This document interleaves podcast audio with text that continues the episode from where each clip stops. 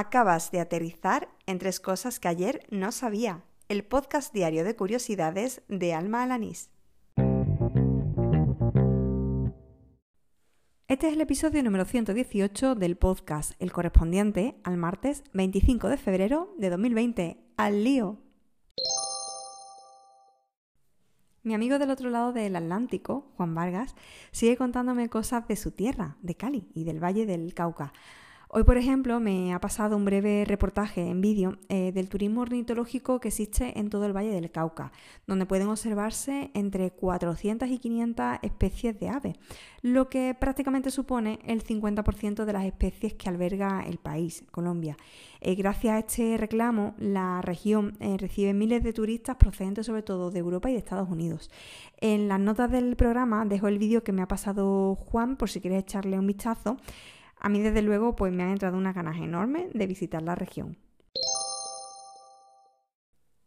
La palabra pedigüeñería es la única que contiene los cuatro firuletes propios del castellano. El punto sobre la i, la diéresis sobre la u, la virgulilla sobre la ñ y la tilde sobre la última i tal cual lo explicaba un tuit del usuario leyendo a gritos. Eh, pero además de este detalle curioso de la palabra pedigüeñería, he descubierto el concepto de firulete.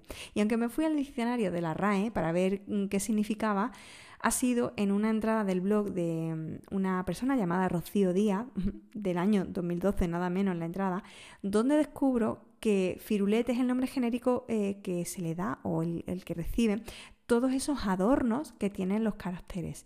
Eh, lo dejo en las notas del programa, el enlace al post, para que lo leas y conozcas un poco más acerca de su etimología y también de su significado. Y continúo hablando de palabras para terminar el capítulo de hoy, regresando una vez más a la cuenta de Twitter Romandalusí. Que sí, que ya sé que la nombro muchas veces, pero es que me encanta.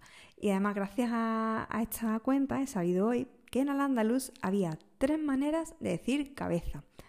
Capu, capeta y capeta. Aunque esta última realmente no sé cómo se pronuncia. En fin, que dejo el enlace al tuyo en cuestión en la nota del programa para que por lo menos note la diferencia en la grafía. Y así termina el episodio número 118 de Tres Cosas que ayer no sabía, el del martes 25 de febrero de 2020. Gracias por seguirme, por oír estos episodios diarios, semanalmente, como tú prefieras.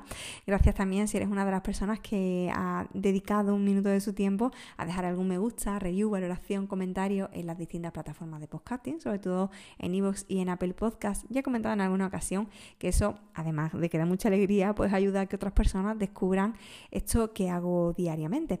Eh, si quieres comentarme cualquier curiosidad, si quieres darme feedback acerca de, este podcast, puedes hacerlo tanto por Twitter como por Telegram. Eh, en ambas, me puede, tanto en el sistema de mensajería como en la red social, me puedes encontrar por el usuario arroba almajefi y ahí estoy disponible para que me comentes pues, cualquier cosa. Hombre, si es positivo, pues mejor. Y si aprendo, pues también. En fin, que nos escuchamos mañana. Un saludo y ala con Dios.